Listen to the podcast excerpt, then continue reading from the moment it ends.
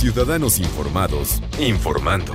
Este es el podcast de Iñaki Manero, 88.9 Noticias. Información que sirve. Tráfico y clima cada 15 minutos. Ahora vamos a hablar también de algo igualmente importante, porque todo, todo ocupa su espacio y su lugar en la naturaleza, en el ciclo de la vida. Y vamos a hablar de unos animales que son muy, muy, muy importantes. Los corales, sí, los corales son animales, no son plantas. Digo, ese es el primer error en el que caemos, ¿no? Son animales. Y esos, esas formaciones rocosas son los esqueletos de millones de corales de cientos, miles de años se han ido acumulando. Se forman los arrecifes de coral. ¿Para qué sirven los arrecifes de coral? ¿Qué utilidad tienen dentro de los ecosistemas? Vamos a platicar y le agradecemos muchísimo que nos tome la llamada en 88.9 Noticias con Gabriela García, coordinadora de conservación de corales de Wild Coast, Costa Salvaje. ¿Cómo estás, eh, Gabriela? Muy buenas tardes. Hola, Iñaki. Buenas tardes. Muy bien, gracias. ¿Y tú qué tal? Bien, bien, afortunadamente. Eh, hay algo que le está pasando a los corales y es un fenómeno también a nivel mundial, el calentamiento global los está blanqueando, Gaby. Sí, es muy triste. Justamente te estaba escuchando. Excelente introducción. Es muy importante decir primero que los corales son animales, ¿no? Y entender esto. Vamos a platicar así muy rápidamente. Eh, en realidad los corales, digamos que son primos de las medusas, para que la gente se imagine cómo es un coral. Son primos de las medusas, ¿no? También tienen tentaculitos y tienen boca y tienen estómago igual que nosotros, ¿no? Y entonces estos, estos corales que se llaman pólipos en realidad, los animalitos, viven, viven en asociación con unas algas. Y estas algas le van a dar al pólipo, al coral, coloración y alimento. Y entonces, ¿qué pasa con el calentamiento global, con el aumento de las temperaturas, con el fenómeno del niño que ahorita está también ya sonando mucho? Cuando aumenta la temperatura, el pólipo se estresa, al igual que todos nosotros también nos estresamos.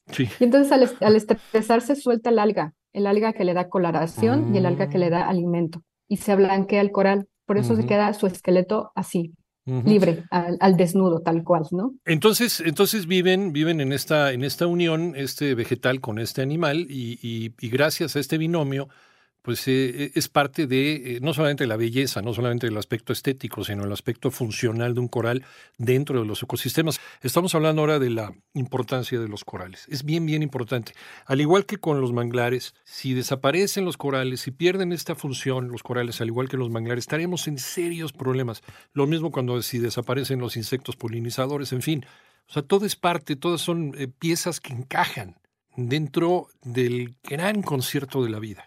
Entonces, si eso llega a faltar, nosotros también vamos a faltar en algún momento mucho más rápido de lo que pensamos. Que de hecho, ya lo que estamos viendo en deterioro del medio ambiente y los incendios en Europa y todo esto. ¿Para qué sirven los corales? Eh, ¿Cuál es la función básica de los corales en los ecosistemas? Ya nos platicaba eh, Gabriela que los corales eh, tienen, son animales y tienen esta simbiosis, esta unión biológica con un, con un alga es lo que le da también la, coloración a, los corales. Y cuando se estresan los corales, yo no sabía esto, qué, interesante. Porque todas las criaturas, todos los seres, las plantas, los, el agüehuete se estresó, se todos nos estresamos, todos los seres vivos.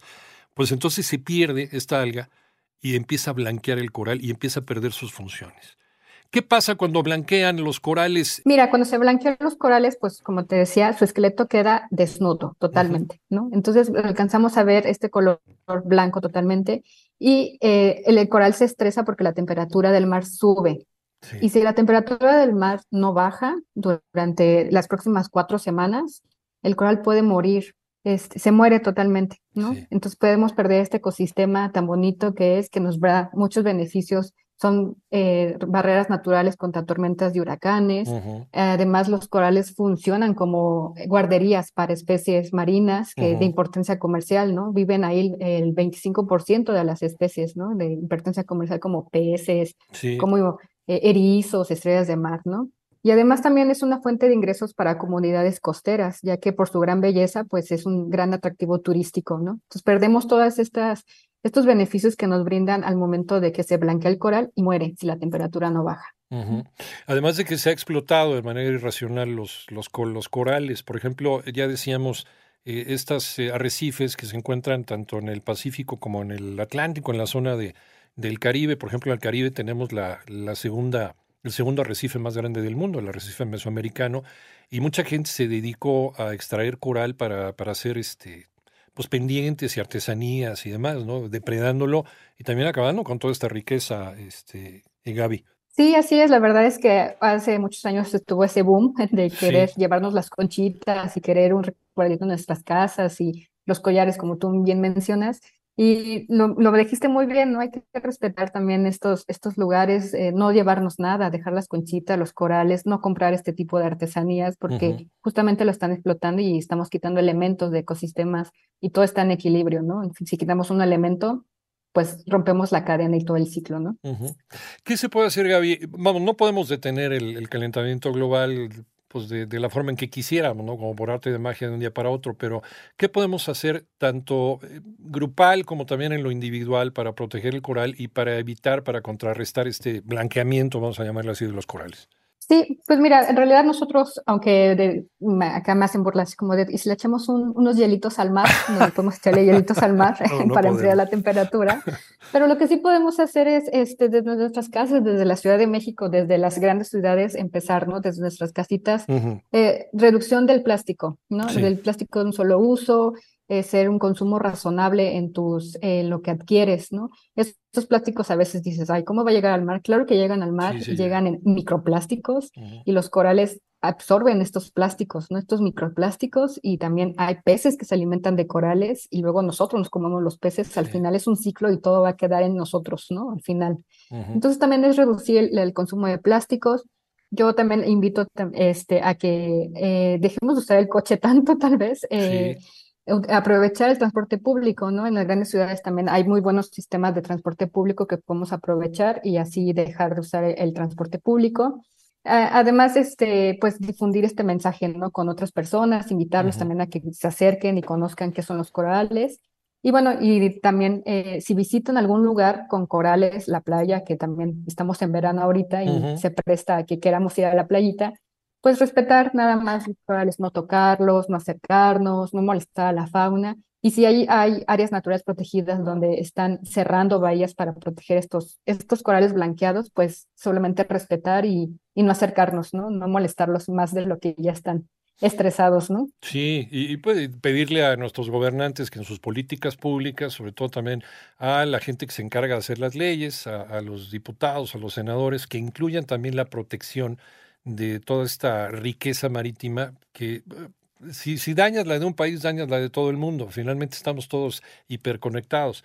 Entonces, cuidarlo, cuidarlo, eh, imponer leyes también más severas, más estrictas para la protección de estas barreras naturales de, coral, que como bien dices, es parte también del inicio, del inicio de la vida.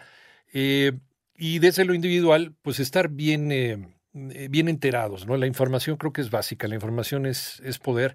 Eh, yo creo que los niños ya son los primeros en tener ya este chip de información. ¿Tú cómo ves a las nuevas generaciones de hoy? Y fíjate que dentro de mis actividades aquí en la organización de Costa Salvaje, eh, la verdad es que nos esforzamos mucho en la sensibilización ambiental, ¿no? Acercarnos a niños de todas las edades a inculcarles, ¿no? Desde un inicio, desde lo básico, que son los corales, porque son importantes y que podemos hacerlo, ¿no?